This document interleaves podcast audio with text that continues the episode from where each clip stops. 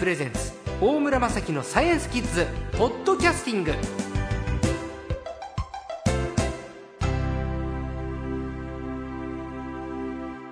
さあ今週の最高もライターの江川明彦さんです。こんばんは。こんばんは。えー江川さんはスポーツと医療にお詳しくて。まあ先週のフィギュアスケートの話も面白かったですけど今週はスピードスケート。同じスケートでもちょっとねうですね。た見方も観戦方法も違いますけれど、やっぱり日本はスピードスケートでメダル取ってもらいたいですもんね。そうですね。うん。特にその短い距離500メートルですね、はい。日本はとっても強いですよね。やっぱりねはい。長野オリンピックの清水選手っていうのは感動しましたよ。そうですね。ええ。ちょっと前の話になりますけど。はい。さあ500メートルはですねカナダのうん。ウォザースプーン選手が出した34.03というこれが世界記録になるんですね。ですね。500メートルの世界記録。はい、もう2007年ですから、えー、7年前の記録ですか。ね。うん、陸上の短距離と比べると絶対スピードスケートの方が速いですよねそうですね。あのーその先ほど出た長野オリンピックで金メダルを取った清水選手ですね。が500メートルのレースではしあの滑った時の100メートルの通過のタイムがですね、はい9秒54っていう数字が残ってるんですね。でこの9秒54っていうのはあのー 100m の陸上競技の 100m のウサイン・ボルト選手の世界記録が、えー、9秒58ですからあそれより100分のも4秒速い。ほんのちょっと早いんですね。ええ。でも結局30秒台で 500m を走るっていうことですから、トップスピードに乗ったらスピードスケートってのは相当の速度で走るってことですねそうですね。あ。のー 100m の通過するあの清水選手の通過とウサイン・ボルトの 100m のタイムはほ,、ほぼ同じですけれども、はい。ただスタートダッシュ、うん。あのスタートから 20m とかはい。30m ですね、ここまではあの陸上競技で走った選手の方が圧倒的に速いんですね。あ。そんなイメージですね。ね。なんか最初バーンとスケートだとね飛び出して、あのスケート靴で、はい。まあまあ特に真後ろに蹴れませんから、はい。斜め横にこう蹴っていく感じになる。と最初のダッシュはとてもあかなわないんですけれども、はい。あのスケートが滑り始めてからのスピードはもう圧倒的で、あのー陸上競技で見てるとウサイン・ボルト選手のスピードってのはもうとてつもなく速いですけども、はい。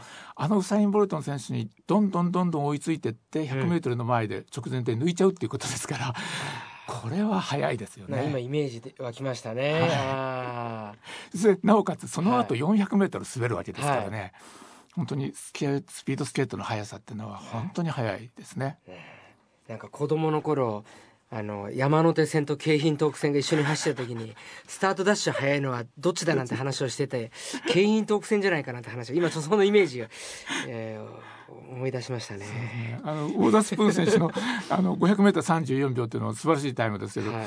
このタイムでもし陸上競技の選手がですね陸上のトラックを走ると 300m ちょっとぐらいしか走れない、そうですよね。そうですね。そうん。の間に 500m 滑っ走っちゃうんですもんやっねぱ速い。でこれが 5000m1 万メートルとかになると、はい。スケスケートの方がはるかにスピード速い、ね陸上競技の 5000m の世界記録は12分台ですけども、スピードスケートだと6分台。あ半分。はい。で12分台だと1万 m 滑っちゃうんですね、はい。まあもう本当に2倍速いということですね。本当に速い。へえ、はい。さあこれスケートというのはあのブレードというね、はい。刃がついてますけどね。昔固定してたのが最近はあのフラップスケート。フラップスケートっていうね、はい。まあ、これに馴染んだ人がメダルに近いというふうに言われていて。そうですね。変わった時は本当にそうでしたね。ですよね、はい。日本人の選手でもそれに苦しんだ方もいらっしゃるけど今もうこのフラップスケートっていうのが主流になってますよね。そうですね。あのその技術は身についてということになりますね。ガチャガチャガチャガチャガチャって音がするんですよね 最初ね。はい。えーやっぱりあれがいいんですかね？そうですね。あの効率よく、えー氷に力を加えられるっていうことですね、長い時間力を加えられるっていうことでいいんですね、なるほどね。あ、そっか。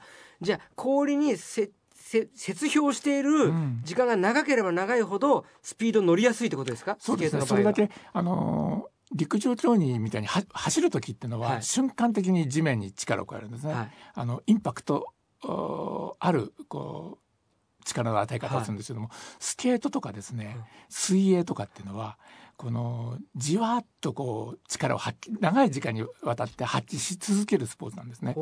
だからその地球に与えるその力の与え方がまるで違うんですね。走るのとそのスピードスケート滑るのでは。走るのはじゃあ地面を捉えるインパクト勝負でそうです。その瞬間的に力を加える。は氷や水を捉えるちょっと長いスパンはい。どれだけ長く力を加えられるかがですね一つのそのスピードを上げていくための要素になるんですね。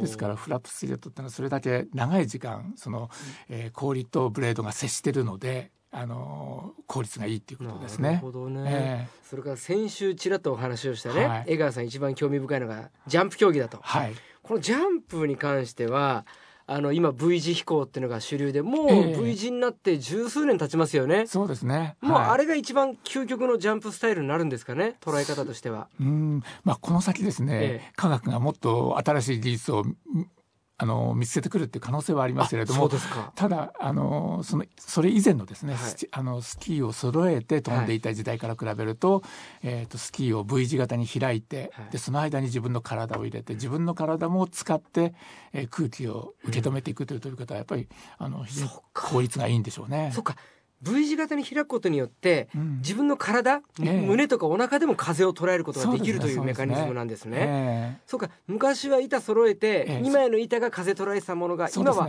3枚目の板っていうのがもう体ってことなんですね。そうですね。自分の体をその翼の代わりに使うわけですね。あとボブスレーとかリュージュとかスケルトンってありますよね、ボブスレーはなんかこう守られてる感じがしますよ、うん、2人乗り4人乗りがあって、でリュージュはあの足が先に出るじゃないですか、うん、スケルトンって頭からいきますよね、ね、あれだけはできないだろうなって あれでもああいうふうに競技多様化してますけれど、えー、興味深いのはボブスレーリュージュスケルトン。何が一番科学的に面白いですか？そうですね。あのー、一つ面白いのはボブスレーはですね、はい、リュージュとかスケルトンとちょっと違った要素があって、はい、えっ、ー、とまあソリがですね、まあ、高いところから低いところに滑っていくわけですけれども、はい、その時にあのスピードを生み出す力となるのは、まあ、重力です。引力ですね、地球の引力で、まあ、下に引っ張られていくと。その時にはあの物が重いものと軽いものっていうのは同時に落とすと空気の抵抗がなければ同じ速さで落ちます。スポンジのボールも鉄の球も1メートルから落とせば同時に落ちるわけですけれども、はい、空気抵抗があると鉄の玉の方が早く落ちちゃうわけですね、うんうんうん、空気の抵抗があるので、はい、リュージュとかですねスケルトンは体が大きくなって重くなるとそれだけその面積も大きくなりますから空気の抵抗も大きくなりますね、はい、ところがボブスレーだけは、このボブスレーの車体っていうんですかね、はい、ソリの大きさが決まってあのみんな大体同じですから、空気の抵抗は同じなんです。ですからボブスレーは重くすれば重くするほど早くな。るんです、重力的にですね。そうです。4人のうち1人はパイロットだからパイロットは体重関係ないですね。です、ねうん、3人の体重ですね、ね、じゃあ力士ですよ力士。やっぱり力士を3人、はい、小兵力士力士ですね、はい、150キロ前後の。そうですね。それでどすこいと。そういうのもね。で今年も選手選考で、えー、あのあのまあ、パイロットはね非常に技術高い技術が必要な世界ですから、ええ、まあ、決まってるんですけども押す役はいろんなところからあの公募した方がいいだろうということで。でそこにはですねどんな人がいるんですアメリカンフットボールの選手ですとか、うんうん、えー、陸上の砲丸投げの選手とか短距離走の選手たちが集まって、まあ、いろんなテストを繰り返して合宿も繰り返して最後に選ばれたのは陸上の短距離の大体の大きな選手が何人か入ったみたいですね。それとまあ、ソリの選手とのチームみたいです。クラウチングスカスタートの練習してるから、ね、はい、ロケットダッシュってことですね。早いんですよね。いやーなんかますます楽しみになってきましたね。いやよし今夜も眠れないな。えー、みんなもねぜひオリンピックエンジョイしてね今週の最高はライターの江川明彦さんでしたどうもありがとうございましたありがとうございました